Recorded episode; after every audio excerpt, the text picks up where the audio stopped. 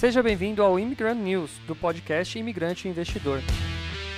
Neste programa você ouvirá notícias do mercado financeiro, político e econômico do Brasil e do mundo.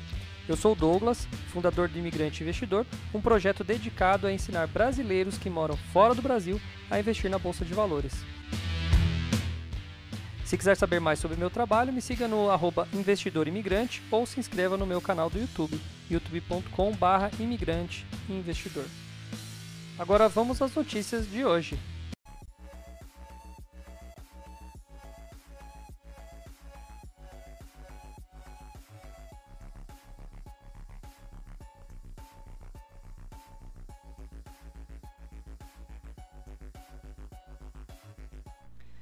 Fala imigrante, boa tarde para você, galera. Tudo bem aí? Você, galera, é estranho. Boa tarde para vocês, galera. Tudo bem? Tudo certo? Estamos começando mais um episódio, mais um dia, mais uma luta do imigrante investidor ah, aqui nesta quarta-feira, dia 16, após o feriadão que tivemos. Eu descansei um pouquinho. É, na verdade, a gente trabalha em casa, né? Descansar a gente nunca, nunca descansa, né? É sempre assim. Mas depois de um dia de descanso sem trabalhar, estou aqui de volta para fazer a live com notícias. É, basta um dia fora que muita coisa acontece, né? É mais ou menos assim, quando o gato sai, os ratos fazem a festa, né? Foi só eu descansar um dia, já tem bastante notícia para falar aqui. Deixa eu ver quem tá no chat, já tem gente chegando, muito bom, estamos começando aí. Ó, o Igor já mandou, estou por aqui, fala Igão, beleza? Já vamos compartilhar, galera. Obrigado, Igor. Ajude aí mesmo a compartilhar. O Jorge, o Jorge também já tá aí. Boa tarde, beleza, velho? Tudo bem? Uh, quem, mais, quem mais tiver aí, manda, vai mandando também um oi pra gente saber, pra gente saber quem tá aí. E vamos começar, vamos começar com bastante notícia. Olha, uh, pra variar, né? Tem política, tem bolsa de valores, obviamente, e tem até futebol, vocês acreditam? É, os analistas aí estão fazendo uma previsão de quem vai ganhar a Copa. E eu quero ler esse texto aqui para ver como que tá aqui. Quero ler. Faltam cinco dias para a Copa começar e aí a gente vai. Eu acho que eu até mudar o canal aqui. Vou fazer. em vez de imigrante investidor, eu fazer imigrante artilheiro.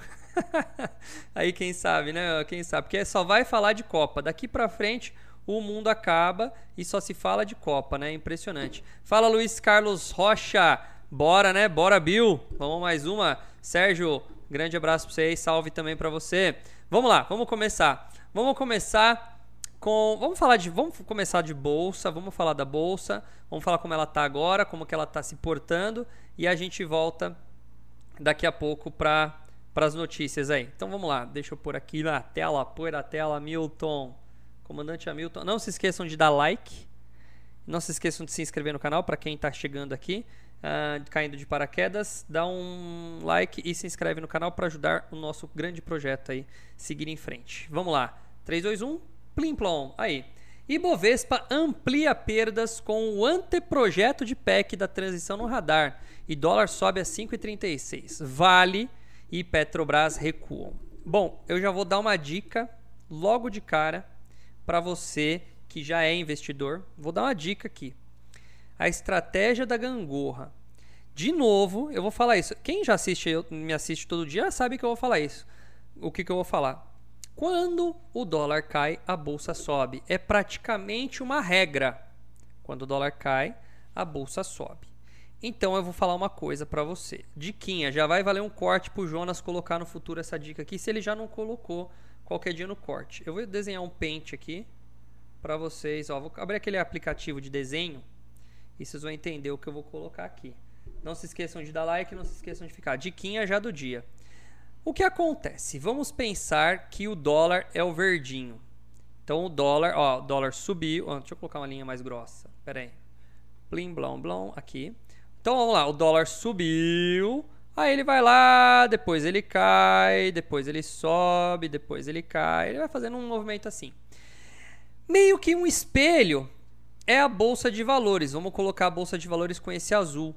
Então a bolsa de valores ela é mais ou menos assim, ó. Enquanto o dólar está subindo, a bolsa está caindo, depois o dólar sobe, a bolsa cai, a bolsa cai, o dólar sobe, ele vai indo assim até uma hora que ele estabiliza.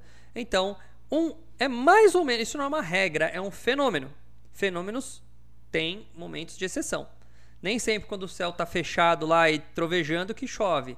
Às vezes a chuva passa reto e aí não acontece aquilo que a gente estava prevendo. Mas só para vocês entenderem. Para quem está chegando agora, não é uma não é uma aula de biologia, eu estou ensinando o DNA não, tá? Uh, aí é o seguinte. A estratégia da gangorra é o seguinte. Quando a gangorra é assim, né? A gangorra ela é assim. Tem um lado de cá, aí você tem uma reta, certo? E você tem o outro assento do lado de lá, onde senta outra pessoa aqui. E você tem no meio aqui um eixo. Não é assim que é a gangorra? Então, se um está caindo, o outro está subindo e vice-versa, eu posso aproveitar essa estratégia. Como eu sou brasileiro, moro no Brasil, mesmo se eu morar fora do Brasil, funciona, tá? Eu vou investir nos dois, nos momentos exatos. Então, quando eu vejo uma sucessão de quedas na bolsa, certo? Lembrando que a bolsa é azul. Eu vejo uma sucessão de quedas na bolsa, vamos chamar isso aqui de momento 1. Eu vou ver que o dólar vai ter subido. Certo? Eu tô fora. Imagina que eu tô começando hoje. Vou chamar isso aqui de 1, momento 1, certo? Isso aqui é o momento 1. Nesse momento, vale a pena eu investir em ativos da bolsa, pegar minha grana, e com, comprar vários ativos da bolsa, porque a bolsa em teoria tá barata. Mesmo porque o dólar tá barato, aí para quem tá enxergando a bolsa em dólar tá mais barato ainda. Certo? Então você compra a bolsa, você compra ativos da bolsa. Certo? E não faz nada aqui no dólar. Beleza. Para quem mora fora, o cara tem dólar. Aí é fá, melhor ainda, manda dólar pro Brasil, certo? E traz para cá, porque daí você tá ganhando na venda do dólar. Melhor ainda. Aí vamos pensar agora no momento 2. Momento 2 é o verdinho aqui, ó. Vou colocar verdinho aqui, ó. Momento 2, ó. Esse momento aqui. Certo? Momento 2. Ó. Parece um símbolo de infinito isso aqui, mas é o momento 2. Beleza? No momento 2, eu inverto. Eu vendo ah, os meus ativos da bolsa, aqueles que eu vejo que subiram, que estão acompanhando o Ibovespa, que estão seguindo bem, e jogo no dólar. Como que eu jogo no dólar? Eu compro dólar direto? Não. Uma dica é você comprar o quê? As famosas BDRs, que são as ações internacionais, que são ações dolarizadas. Então você compra ações dolarizadas aqui, certo? Porque elas estão mais baratas, elas estão em dólar, então a tendência delas é elas estarem mais baratas. Se aproveita. Claro, vai fazer um estudo com as ações lá de fora, qual que você vai comprar, se elas estão no momento bom ou não. Mas você, só o fato dela estar tá dolarizada, você vai pagar mais barato. E aí você inverte e você vai fazendo essa gangorrinha aí, ó. Você vai estar tá sempre protegido. Vai ter uma hora que você vai ter um pouco de cada. Geralmente nesses meios aqui, porque isso não é um ponto, né? Aqui eu estou dando exemplo de extremos. Mas eu vou fazendo o quê? Conforme o dólar vai caindo, eu vou comprando, vou executando ações que ali já, já me deram lucro e vou comprando ações dolarizadas. Aí depois vai invertendo e vou vendendo. Então vai ter uma hora que eu vou ter um pouco de cada. Então eu vou ter sempre opções. Então o dólar caiu? Tudo bem. Dólar subiu? Tudo bom também. Porque eu tenho os dois na carteira. Entenderam? Isso é uma dica legal. Tá? Isso que é legal. Tá? Ô Bruno, cara, seja muito bem-vindo ao canal. Não sei, acho que você é a primeira vez que está aqui hum, comentando. Seja muito bem-vindo. É, previsão, bicho. Eu costumo falar, né? É, até Nostradamus, Mãe de Ná, Helene Sensitiva lá erram, né? Então, assim, até os caras que estão usando métodos paranormais erram. Imagina os os economistas. O que mais é, economista é o que mais é. Eu brinco que reunião de economista é desculpa para fumar charuto e tomar uísque, porque nunca acerta. E detalhe, depois que eu vou descobrir como que é feito o relatório fo Focus, eu falo Focus porque eu tenho um livro lá do meu da minha escola que chama Focus, eu sempre falo Focus. O relatório Focus, cara, o relatório Focus é uma mediana, poxa. É uma mediana, é a coisa mais óbvia do mundo, tá? Para quem não sabe, tem média e mediana, é uma mediana. Não é média. Então assim, putz, Estão prevendo o dólar a 5,20 no final do ano, mas é uma mediana, não vai chegar. Eles sempre erram, por isso que revisam. Assim como eles revisam PIB, assim como eles revisam outras coisas. Então, ao invés de eu ficar tentando acertar a previsão, eu faço isso daqui, porque eu sou sempre bem protegido com as duas opções. Achava muito difícil o dólar chegar a. a... Bom, tem um cara aí, o do café, né? Eu não vou falar o nome dele aqui em público, mas é um cara da que também fala sobre bolsa de valores, muito famoso. Ele falava que o dólar ia cair para 4, 4,50, né? 4, 4,50. Não dava para falar isso. E se eu não me engano, Brunão, eu acho que essa fala do Paulo Guedes foi antes da pandemia. Eu acho. Eu acho que essa fala dele foi antes da pandemia. Então a gente tem uma pandemia aí que deu uma boa puxada. Bom, vamos lá. Resumo do mercado. Galera, quem tá aí, muito obrigado. Uh, não se esqueça de dar like e apoiar o nosso canal aí fazendo sua inscrição. Resumo, a bolsa ampliou suas perdas, recuando 2%, volta os 110 mil pontos, né? Com investidores atentos à tal da PEC da transição. Fala, Lucas, beleza, velho? Uh, e a exclusão de despesas sociais do teto de gasto. Tem uma conversinha aí que estão querendo excluir por quatro anos, colocar o, o, o Auxílio Brasil por quatro anos fora do teto de gastos, tá? mas fica só entre a gente, tá? Tá muito bem, tá ali, tá ali no, nos bastidores. Sabe aquela conversinha de elevador? Sabe aquele corredorzão que tem lá no, no Congresso? Então, naquela, naquela caminhada de corredor ali, de vez em quando tem um carinha ali, ó, só ouvindo, só prestando atenção, entendeu? Então é essa daí, aquela conversinha de corredor. Mas há uma brincadeirinha aí rolando sobre o, é, o Auxílio Brasil, de repente, assim, ó dá aquele pelezinho, joga para fora o teto de gastos, aí não tem pedalada. O engraçado, gente, o engraçado é que falavam isso do presidente atual, né? Falavam que era um absurdo isso daí, agora estão fazendo pior. Vamos lá. Eu quero ver o que vão falar a galera que metiu o pau. Eu meti o pau e continuo metendo, então é mais fácil. Bom, uh, o Ibovespa futuro cai 3,2 a 111 mil pontos. Fontes informaram que o anteprojeto. Oh, putz, acabei de falar. Não, tá aqui, ó. Olha só, fontes informaram ao broadcast que o anteprojeto da PEC tira o Bolsa Família do teto. Putz, eu nem li. Eu já estava contando a fofoca e estava na linha de baixo. Eu queria manter em segredo, mas alguém já espalhou antes de mim. Aí, ó.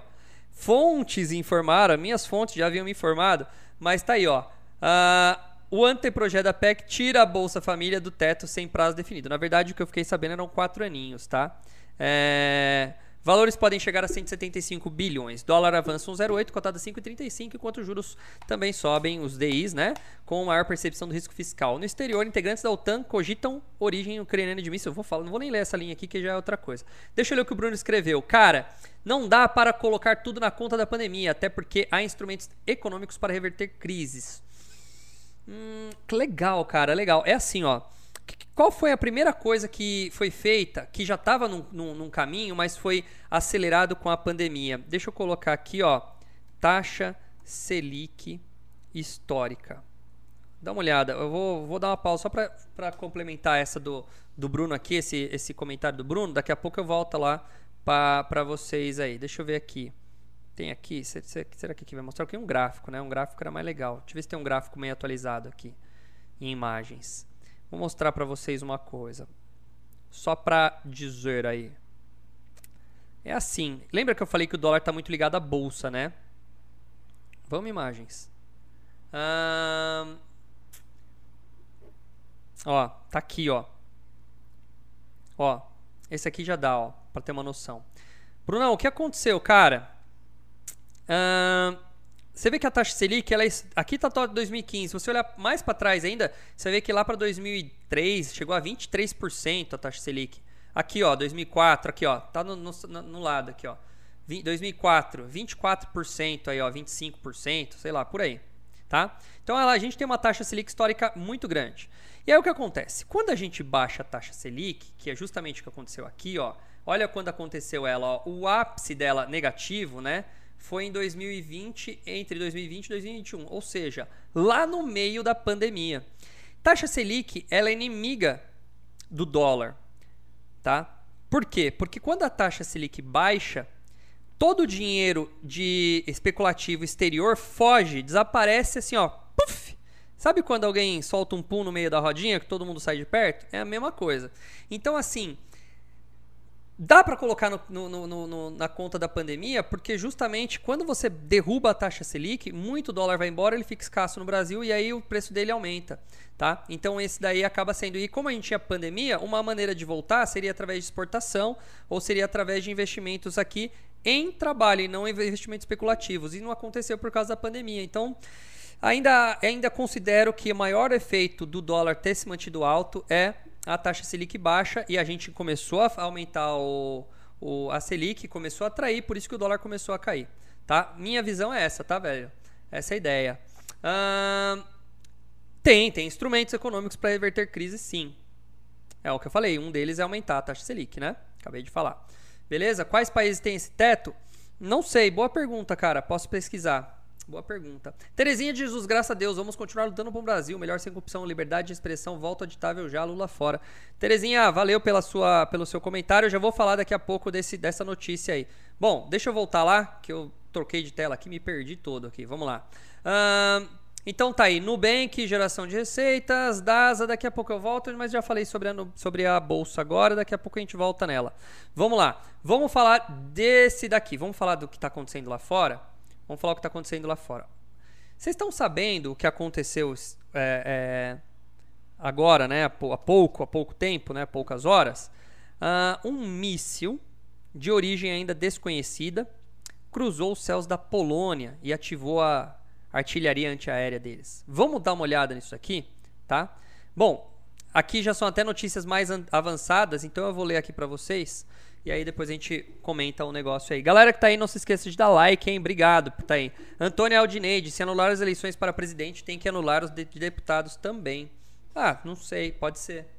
É, boa pergunta, ó, boa Boa constatação, não é nenhuma pergunta. Vamos lá, eu vou ler aqui depois eu volto para as eleições. Bom, apesar de considerar até o momento como acidente a queda na terça-feira de destroços de um míssil russo no povoado de Przevodov, Przevodov, deve ser isso, causando a morte de duas pessoas, o governo da Polônia mantém a possibilidade de invocar a qualquer momento o artigo 4 da Organização do Tratado do Atlântico Norte, a OTAN. Esse artigo do tratado estipula que as nações manterão consultas entre si sempre que, na opinião de qualquer delas, estiver ameaçada a integridade territorial, independência política ou a segurança de uma das partes.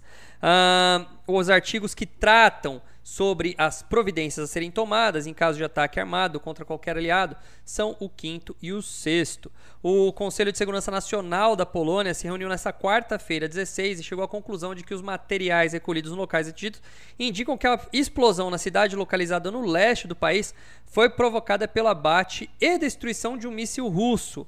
Deixa eu fazer uma coisa que eu gosto de fazer aqui. Eu vou pegar o nome dessa cidade e vamos dar uma olhada no Maps. Tá? Assim.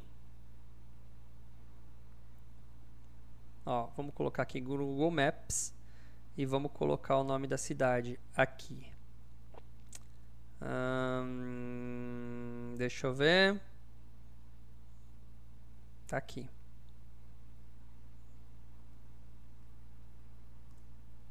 Deixa carregar e vamos lá ver o mapa.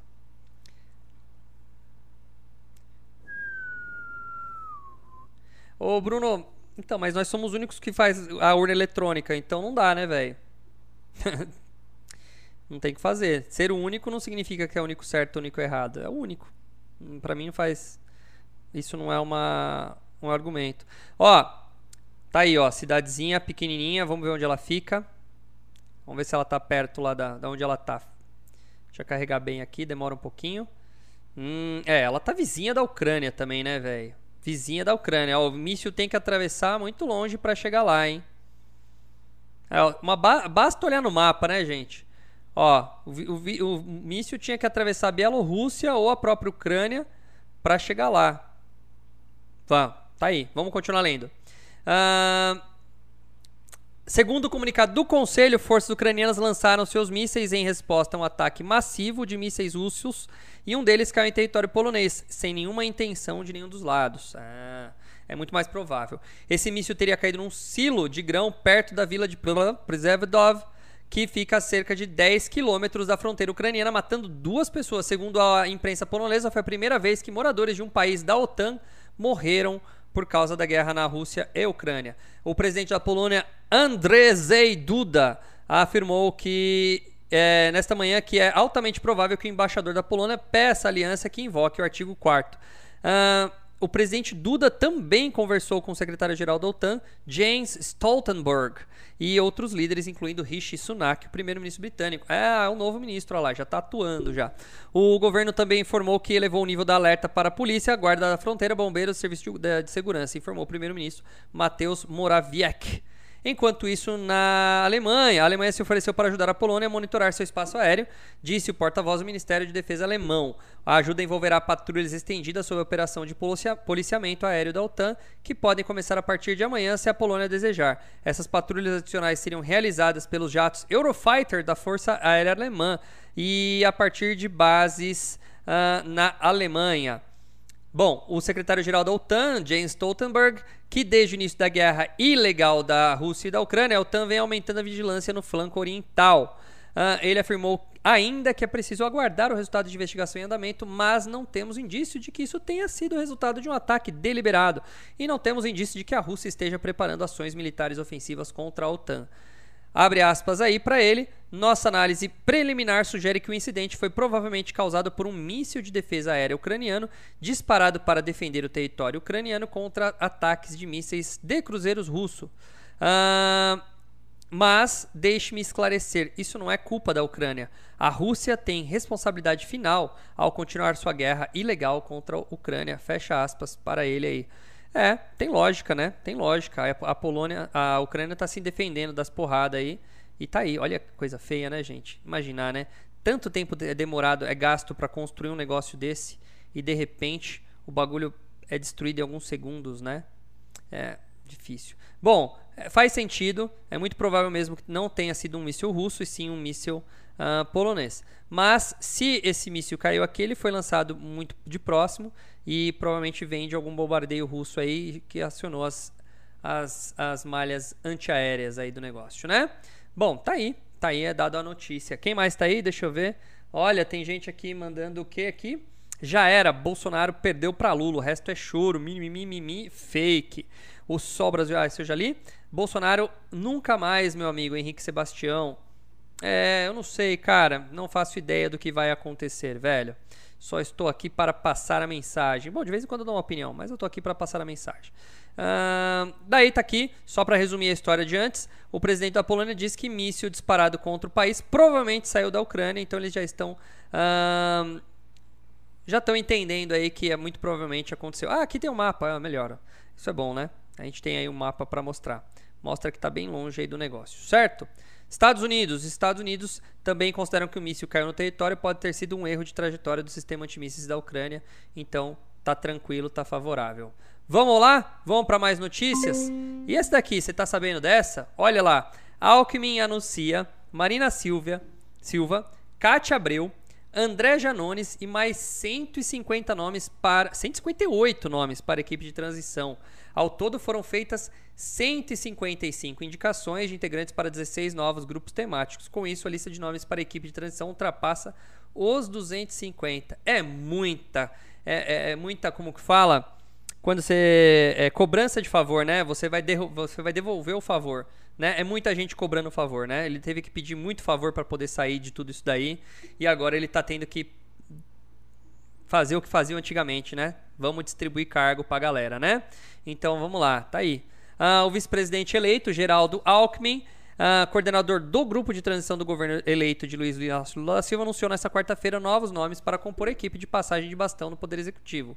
O anúncio foi feito lá em Brasília, no Centro Cultural do Banco do Brasil, que é o lugar normal onde eles fazem. Espaço tem sido usado como gabinete para a equipe de transição. Entre os presentes estavam a deputada federal Glaze Hoffman, famosa narizinho, ou a amante, daquela lista conhecida, né? Presidente nacional do PT, o ex-ministro Aloysio Mercadante, que foi responsável pela organização do programa de governo da chapa Lula-Alckmin nessas eleições, o ex-deputado Floriano Pesaro, não conheço ele, não me lembro o nome dele, uh, histórico aliado do vice-presidente eleito, uh, designado coordenador executivo do Grupo Transição, e o deputado federal Reginaldo Lopes, uh, líder do PT na Câmara. Meu Deus do céu. Entre os indicados para integrar a equipe estão governadores, deputados, senadores e outras figuras políticas, além de técnicos em diversas áreas.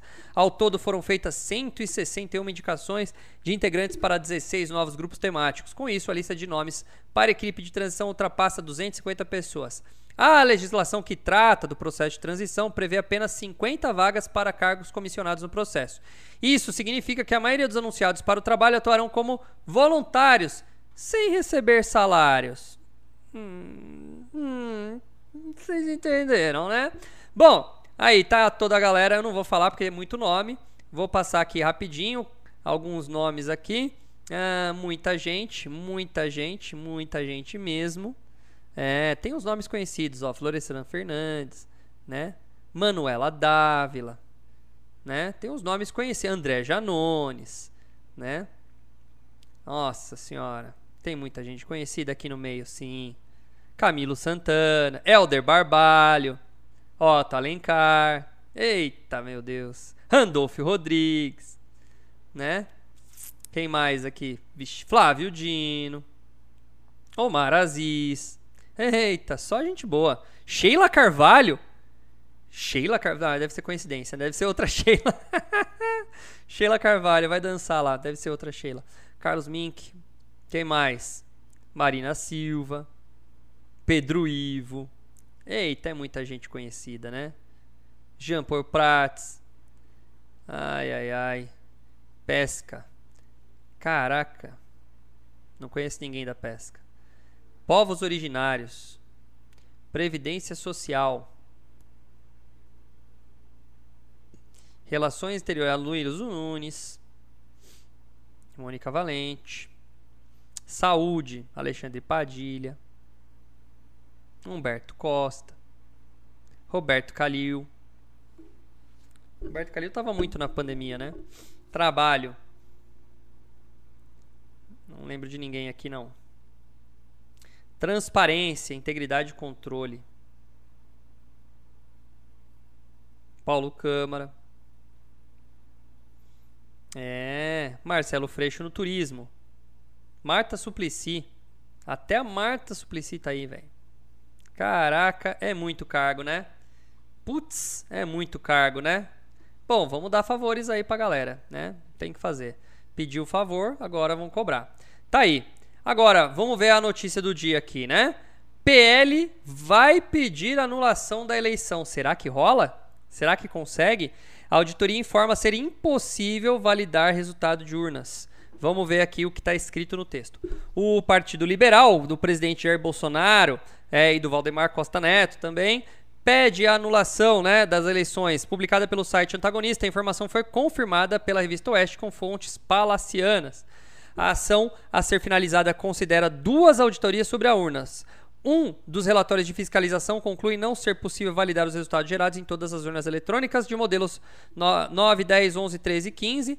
Bom, essa análise eu mesmo fiz. Para quem quiser, ela está na íntegra, disponível no meu Rumble. Eu não postei aqui com medo do meu canal cair. Se alguém quiser, pede no chat aí que eu passo o link. Tem minha análise explicando certinho a análise do cara lá do, do argentino, tá? Do argentino. Eu falei, eu fiz, eu não fiquei, eu não acreditei no que o argentino falou. Ah, poxa, deixa eu ver o que, que ele fez. Como os dados estão públicos, eu baixei todos, como eu sei mexer nos dados, eu fui lá e fiz a mesma coisa que esse cara fez. E meus resultados, as minhas conclusões estão nesse arquivo, nesse vídeo que está no meu canal do Rumble. Para quem quiser, entra lá no Rumble, procura Imigrante Investidor, ou tem um link, eu vou pedir pro Jonas até colocar no chat aí, falar do chat e põe na descrição, tá, Joninhas? De novo. Uh, abre aspas. O objetivo do trabalho técnico apresentado neste relatório foi encontrar uma causa que teria gerado os resultados dos estudos estatísticos que mostraram uma interferência indevida nos percentuais, nos percentuais de votação dos candidatos pelas urnas eletrônicas de modelos antigos que não funcionaram corretamente. Ah, fecha as aspas, né? Que é um trecho desse documento. Abre aspas de novo. Para encontrar evidências de que esse grupo de urnas não teria funcionado corretamente, foi realizada uma análise inteligente dos dados contidos no arquivos log de urna de todos os modelos de urna eletrônica utilizados nas eleições de 22. Fecha aspas novamente. A auditoria é assinada pelo engenheiro Carlos Rocha do Instituto Voto Legal contratado pelo PL. A equipe argumenta que adotou procedimentos do Tribunal de Contas da União, como auditoria de conformidade, auditoria operacional, inspeção e acompanhamento e monitoramento. Ah, em parceria com a Gaio.io, uma empresa de tecnologia da informação, construiu-se uma base de dados com todos os arquivos das BUs, das boletins de urnas, com mais de 472 mil equipamentos usados na votação. É, eu fiz a mesma coisa, tá?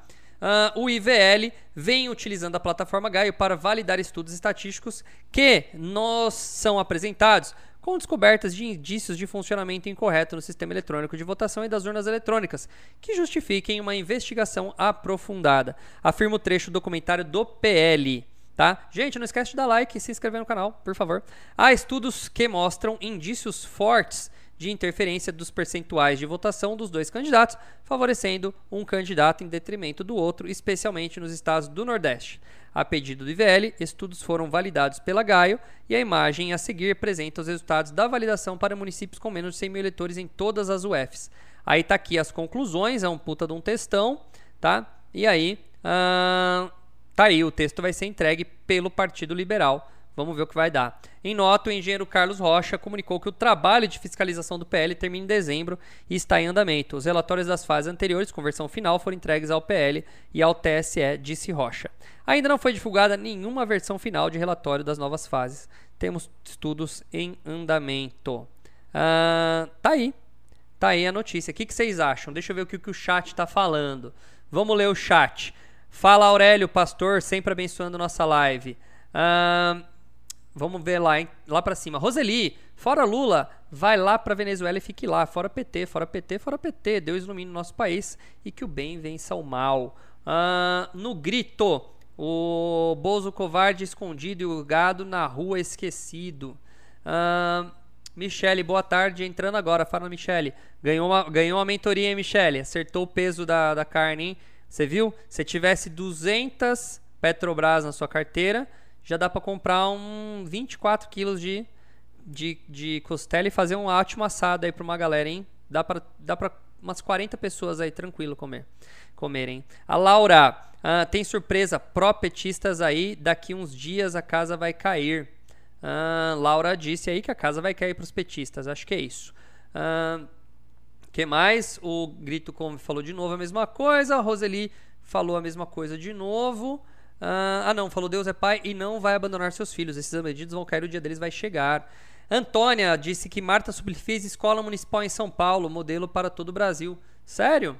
Ah, não sei. Eu morava perto de São Paulo, morava em Mauá nessa época, mas eu não sei se ela fez uma escola muito boa.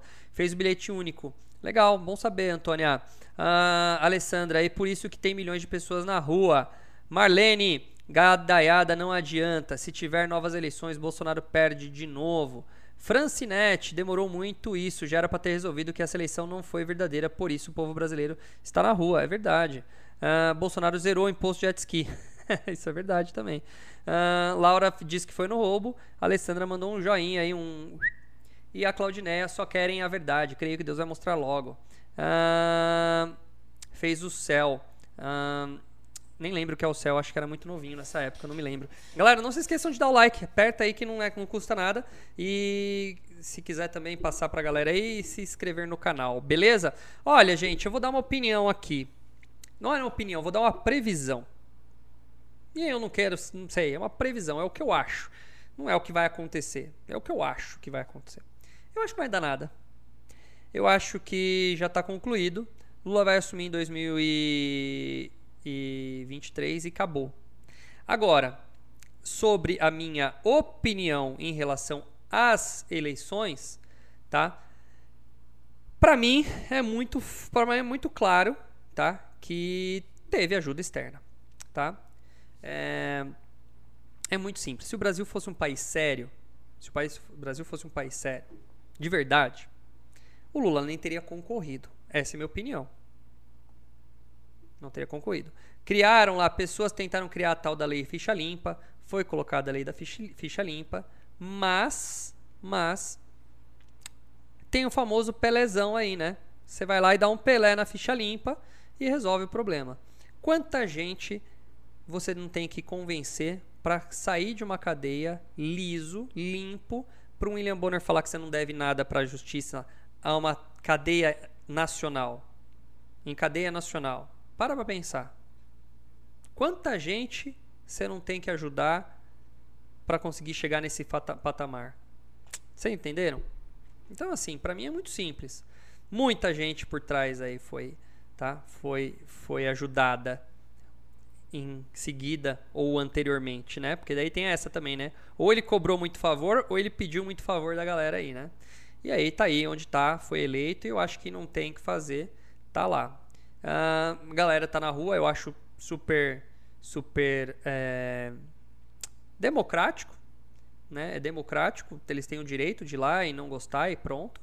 Assim como o pessoal que tava, que não gostou do, do quando o Bolsonaro ganhou também, teve um tempo lá, para quem se lembra, teve um tempo de de teve até baderna também, né? Mas teve um tempo da galera pro protestando, normal. É, enquanto você não quebra nada e não, não para nada, tá bom.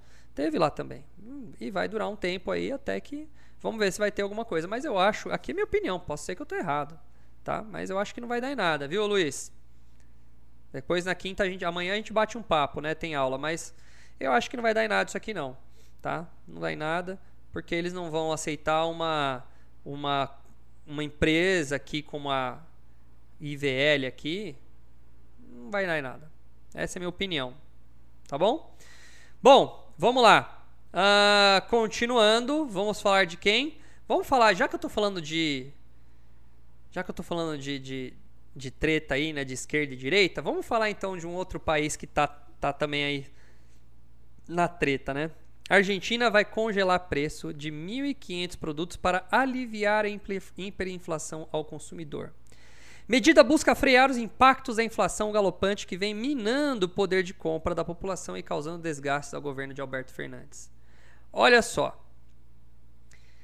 Eu vou ler e vou explicar para vocês. Então não sai daí que vocês vão entender de uma vez por todas. A Argentina anunciou seu programa de congelamento de preços de itens considerados essenciais à população. Em um acordo firmado com supermercados e fornecedores de bens de consumo, ficou estabelecido que 1.500 produtos não sofrerão aumentos. A medida busca frear os impactos da inflação no país, que deve terminar esse ano com índice na casa dos 100%, o que vem minando o poder de compra da população, sobretudo a mais empobrecida, e desgastando o governo peronista de centro-esquerda de Alberto Fernandes. Segundo o Ministério da Economia, o novo programa Preço Justo, que abrange bens de consumo e alimentos, bebidas e produtos de limpeza, vai ajudar a estabilizar os preços dos produtos em favor do consumidor. Pelas regras do programa anunciado na última sexta-feira, uma parcela de produtos sofrerá aumento de 4% antes do congelamento, já outros itens iniciarão no programa nos valores atuais. Com o decorrer do tempo, poderão sofrer aumentos de até 4% ao mês. O congelamento tem previsão de durar pelo menos uh, pelos próximos quatro meses. Os argentinos que constatarem aumentos abusivos ao longo da vigência do programa terão à disposição um aplicativo que será criado pelo governo para informar de forma ampla e oficial o preço congelado dos produtos. Neste mesmo canal, a população poderá denunciar as empresas que descumprirem a norma e até digitalizar o código de barra do item que desrespeitar a nova regra. O congelamento de preços não é uma novidade na Argentina, ele foi usado por governos anteriores, inclusive do ex-presidente liberal até a segunda página, Maurício Macri, que uh, comandou lá de 2015 a 2019. Deixa eu explicar, tá? Deixa eu explicar uma coisa bem simples, gente. Congelar preço. Por que, que o preço está aumentando? Porque vamos entender que é como se fosse um, um motor. E o motor, a hora que ele. Aqui o motor do carro, para girar, ele precisa de um empurrãozinho. No entanto, que quando falha o motor de partida, a gente tem que empurrar o carro, né? Não é igual o motor elétrico que você aperta on e off e ele liga e desliga. O motor a combustão você precisa empurrar ele. E depois você empurra ele, começa a girar, ele dá aquela faísca que dá a segunda, que dá a terceira e ele começa a girar rápido. E a inflação é mais ou menos assim. Claro que numa, numa escala mais devagar, mas ela funciona do mesmo jeito. Se você dá aquele empurrão e ele começar a pegar a inércia, fica muito difícil parar ele depois. Então o que, que eles querem fazer? Eles querem congelar o preço. Congelar preço é você, na canetada, tentar controlar o preço do produto. Beleza. Por que, que não dá certo isso? E por que, que eu vou falar que não dá certo? Porque eles já tentaram, inclusive o Macri, não funcionou. E aqui no Brasil também tentaram na época do Sarney. Alguém aqui tem mais de 40 anos, uns 45 para cima? Se você tiver mais de 45 anos, muito provavelmente você vai lembrar da, dos fiscais do Sarney. Então o que acontecia? Chegava 100 quilos de carne num açougue, certo? Só que tinha 200 pessoas querendo comprar carne. Só como elas, elas queriam, elas tinham que comprar carne hoje, porque elas sabiam que no salário que elas ganharam hoje, se elas fossem demorassem um dia para comprar carne, ou seja, se elas comprassem amanhã ou depois, a carne ia custar mais caro. Então o dinheiro deles ia se perder. Então você via filas em todos os lugares, porque as pessoas tinham que estocar produtos a toda velocidade para poder se proteger da queda do valor. E aí o que, que foi acontecendo? O que, que foi acontecendo? Chegava 200 pessoas na porta de um açougue e só tinha 100 quilos de carne. Então, só, ou você poderia levar meio quilo cada um, ou os 100 primeiros que levassem um quilo acabava com as carnes do açougue e só ia chegar a carne no dia seguinte. Então não tinha como você manter estoque. Certo? Então, o cara, quando ele sabe que tem muita gente querendo comprar o produto dele, ele aumenta o preço dele. Porque ele sabe que ele também vai precisar gastar o dinheiro no dia seguinte. E isso vira uma bola de neve. Por isso que eu falo que é muito difícil travar isso. Então, o que acontece? A gente tem que entender, tá? A gente tem que entender que isso já aconteceu várias vezes, tá? Então, eu tô falando algo que já aconteceu, não tô viajando aqui não, tá? O padeiro, o açougueiro, ele não é trouxa. Ele tem 100 quilos de carne e tem 200 pessoas na porta dele fazendo fila. O que, que ele faz? Ele está no bairro dele, ele está na boa, ele conhece meia dúzia. Ele chega para os caras e fala assim, viu? Você quer passar na frente? Você quer que eu separe um quilinho de carne para você, para você pegar depois? Eu falo que acabou e você pega depois. E não sei o que. Aí criou-se um negócio chamado ágil. Ágil era uma era o Pelé. É o que o Lula fez na, na política aqui. Ele deu um Pelé. É a mesma coisa. Brasileiro adora dar, não é à toa que se chama Pelé, né? Que é um drible, né? E o nosso melhor jogador aí como referência. Ele dá um Pelézinho, então ele vai lá e dá uma driblada na regra. Não, eu tô cobrando o mesmo valor. O que eu tô cobrando aqui é um ágio pro cara entrar na fila passar mais rápido. Então eu não tô aumentando o preço da carne, eu só tô cobrando pro cara passar na frente da fila. É a mesma coisa.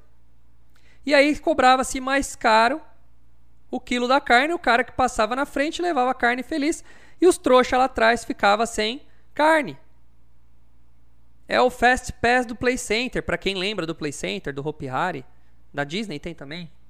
Fast Pass é você furar a fila. Entenderam? O que, que vai acontecer na Argentina? A mesma coisa. Vão travar os preços. O cara vai vender por fora.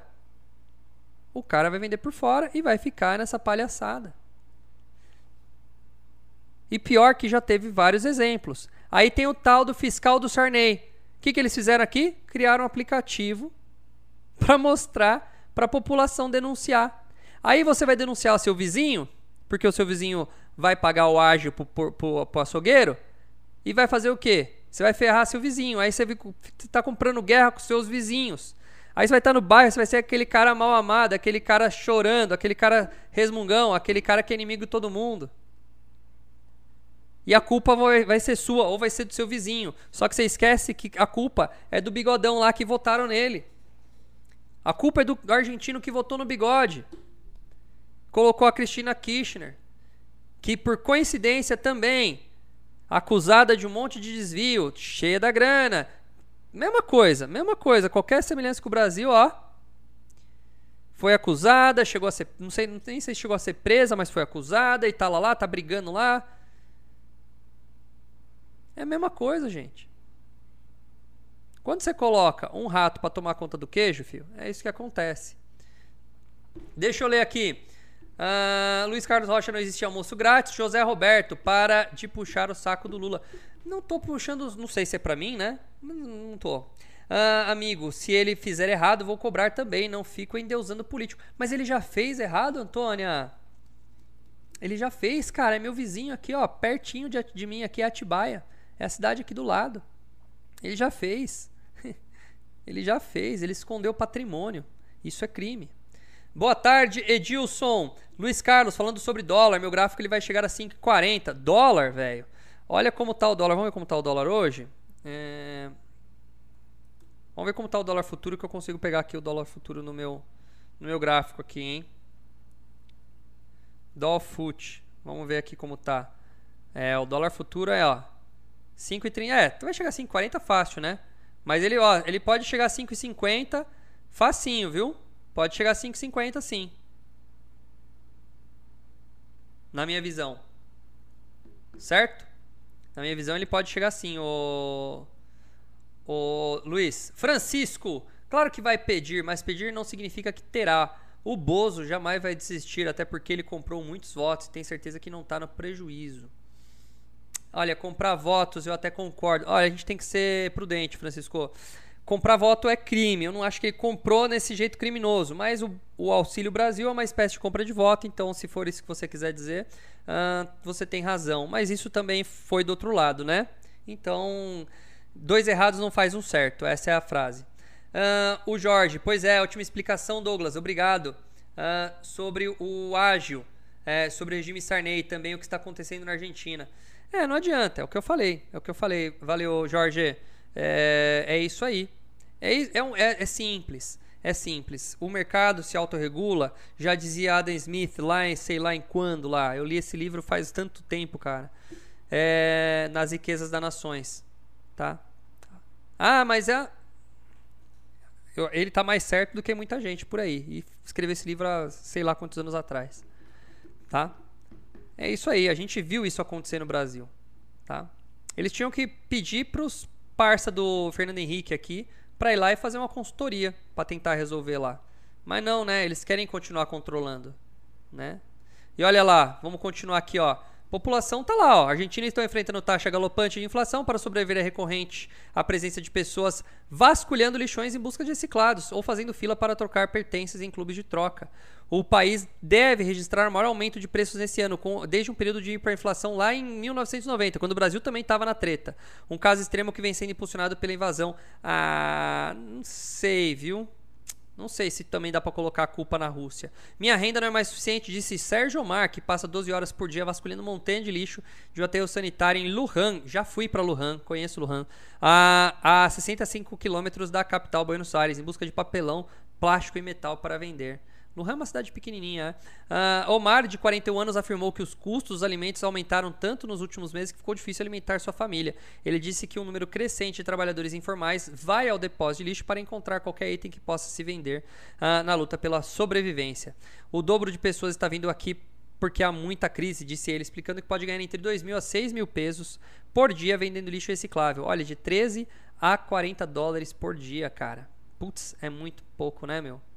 Difícil, né? E, gente, eu fui pra Argentina a última vez já faz tempo. Eu acho que foi 2012, faz 10 anos que eu fui pra Argentina. Cara, lindo país. Eu fui várias vezes para lá, mas lindo. É, é... Pessoas educadas. A gente fala mal de argentino, mas não, fui muito bem atendido. Pessoas educadas. É... Fui muito bem atendido lá em todo lugar que eu fui. E e muitas vezes não passando por turista, sabe? Eu fui, eu fui para outras cidades que não eram turísticas, então, enfim. É, dá uma dó, dá uma dó. Ver a galera lá, treta, né? E olha só, há um século a Argentina era um dos países mais ricos do mundo, cara. É, tem um documentário no Brasil Paralelo para vocês assistirem sobre a Argentina. Vai lá assistir que você vai entender bem o que aconteceu lá e quem é, quem foi Evita Peron, né? Quem foi Kirchner, a família Kirchner. Aí você vai entender um pouquinho tá? Vocês vão entender um pouquinho melhor. Bom, vamos falar de fora de novo. Ivone, quanto a cancelar a eleição, é só cancelar o segundo turno. É, eu não sei como funciona, Elaine. Eles vão pedir um cancelamento, né? Vamos ver. Eu já falei sobre isso, Ivone. Acho que você chegou agora aí. Eu já comentei sobre esse, sobre esse assunto. Se você quiser voltar um pouquinho o vídeo, você vai ver eu comentando sobre o assunto. Ivone, muito obrigado pela sua presença e não se esqueça de se inscrever no canal, tá bom? Obrigado. Bom, vamos lá. Uh, vamos falar de uma coisa aqui, vamos mudar um pouquinho para uma coisa mais legal. Quem sairá vencedor do Qatar? Os analistas de mercado têm seleção favorita. Vamos ver. Quase metade dos entrevistados estão divididos, aí, né? Metade está dividida entre prever o que Leonel Messi ou Neymar e companheiros do PSG uh, e para ver quem vai ganhar a bola de ouro. Vamos ver. Faltam exatos cinco dias para a estreia da Copa do Mundo de futebol do Qatar. A bola começará a rolar no dia 20 com partida inaugural do evento entre a seleção anfitriã do Catar contra o Equador. A seleção brasileira só vai pisar no gramado quatro dias depois, lá no dia 24, contra a Sérvia. Enquanto o Mundial não começa, os palpites em torno da seleção que será campeã não para de crescer. A pesquisa global recente realizada pela agência Reuters, com 135 analistas de mercado, fez um cruzamento de dados e chegou à favorita. Os especialistas acreditam que a seleção brasileira do Tite vencerá a Copa. O resultado da pesquisa se alinha com as casas de aposta que também afirmam que o Brasil vai levar o hexacampeonato. Será? Quase metade dos entrevistados espera que o Brasil vença, enquanto 30% estão divididos igualmente entre França e Argentina. Alemanha, Inglaterra e Bélgica também tiveram algumas pontuações mais altas. O Brasil tem uma grande chance dessa vez por causa da profundidade e variação em seu ataque, justamente com a experiência de Casimiro no meio do campo, Thiago Silva na defesa. Thiago Silva não foi o que chorou? Não, o que chorou foi o cabeludo, né? Thiago Silva é bom, né? É o cabeludo que caiu e chorou lá no 7 a 1 né? Não lembro mais, eu não manjo muito de futebol. Bom, disse Garima Kapor, economista da Ilara Capital. O talento no elenco brasileiro foi destaque nos resultados da pesquisa com nomes como Neymar, Vinícius Júnior, que tiveram um início de temporada brilhante em seus clubes, junto com a dupla de goleiros Alisson e Ederson, que também estão em alta performance. Atribuímos uma probabilidade de 17% do Brasil vencer o torneio, o que se traduz em chances de 1 para 5, escreveu o chefe de risco para a região EMEA, Europa, Oriente Médio e África da Fitch Solutions, Peter Dixon. É, Dixon colocou a Alemanha em segundo lugar com 11% e 1 de 8 a França em terceiro com 8%, também 1 de 11. Já a EA Sports, criadora da franquia de jogos, FIFA previu corretamente os vencedores dos três últimos mundiais. Ao simular todas as 64 partidas em seu jogo, disse que a Argentina vai ganhar. Eita, mas eu não duvido, viu? Eu não duvido a Argentina levar. Eu não duvido, tá? Eu não duvido. Anota aí, eu não duvido. Quase 50% das respostas da pesquisa vieram da Europa, seguida pela América do Norte e Ásia, com cerca de 15% cada. As previsões sul-americanas representaram pouco mais de 10% e o restante foi da África, Austrália ou Nova Zelândia. A vitória da Espanha no torneio de 2010 na África do Sul foi a última prevista corretamente pela equipe da Reuters. Economistas não previram o quarto título da Itália em 2006 ou dos dois últimos conquistados pela Alemanha e França. Quase metade dos entrevistados está dividida entre prever que Lionel Messi ou Neymar, companheiros de equipe do PSG, uh, ah, ganhem a bola de ouro, concedida ao melhor jogador do torneio. O craque argentino venceu pela última vez, há oito anos, na edição disputada no Brasil. Outro atleta do PSG, o Mbappé, foi apontado como o mais provável artilheiro do Mundial, portanto vencedor do prêmio Chuteira de Ouro. É, vamos ver, vamos ver quem vai ganhar, mas olha, eu não duvido da Argentina. Eu não duvido. Brasil com Lula e com Lula no poder e Argentina. é ano, viu? Vamos lá.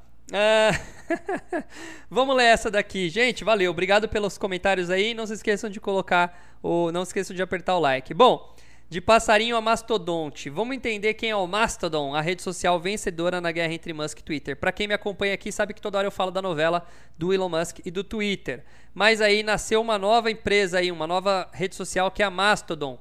Vamos dar uma olhada.